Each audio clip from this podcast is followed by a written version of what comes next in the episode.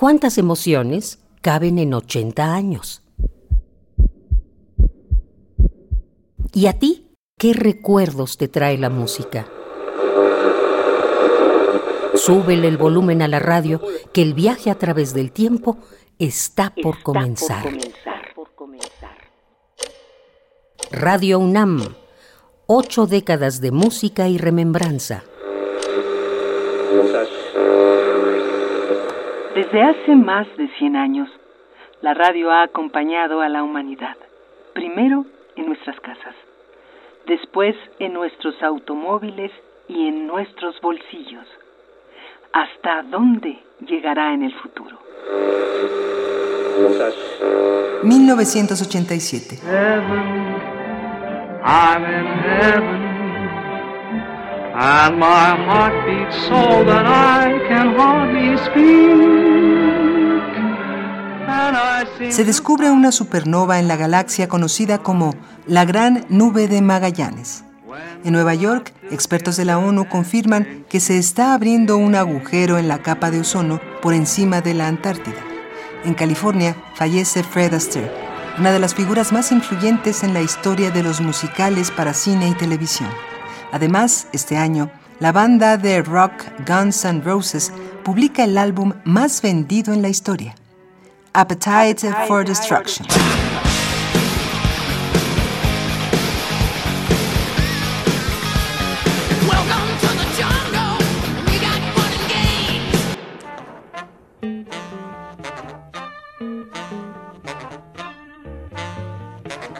En Panamá, cerca de 40.000 personas se congregan en las inmediaciones de la Iglesia del Carmen.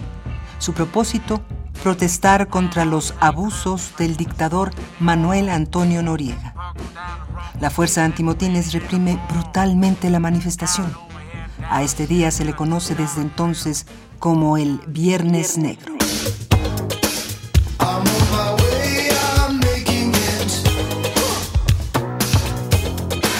Otro evento lamentable que ocurre en Nueva York recibe el nombre de Lunes Negro, cuando el índice bursátil Dow Jones pierde más de 500 puntos.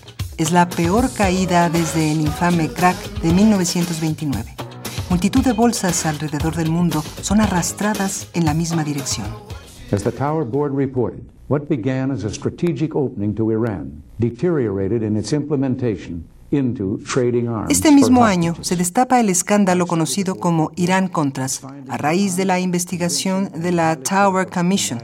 Se descubre así una trama organizada, en donde uno de los objetivos era la venta de armas a Irán en su guerra contra Irak por el gobierno de Ronald Reagan.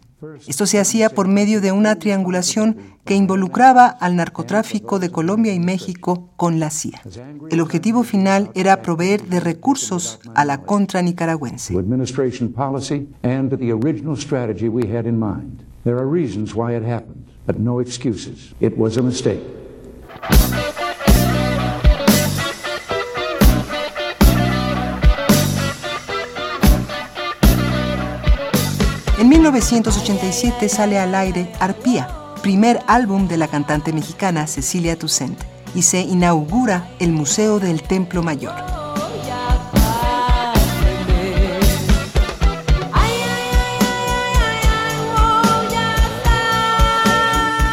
Se designa a Carlos Salinas de Gortari como precandidato del PRI a la presidencia de México. Tratando de desterrar la práctica del dedazo, seis distinguidos priistas ofrecen su visión de la nación y plantean su panorama de trabajo. Al final, el procedimiento no convence, a, nadie. a nadie.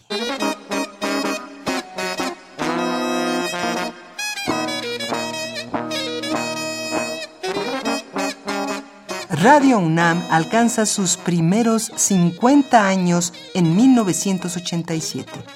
A modo de celebración, el rector Jorge Carpizo inaugura la fonoteca de la emisora con el nombre de su primer director, Alejandro Gómez Arias.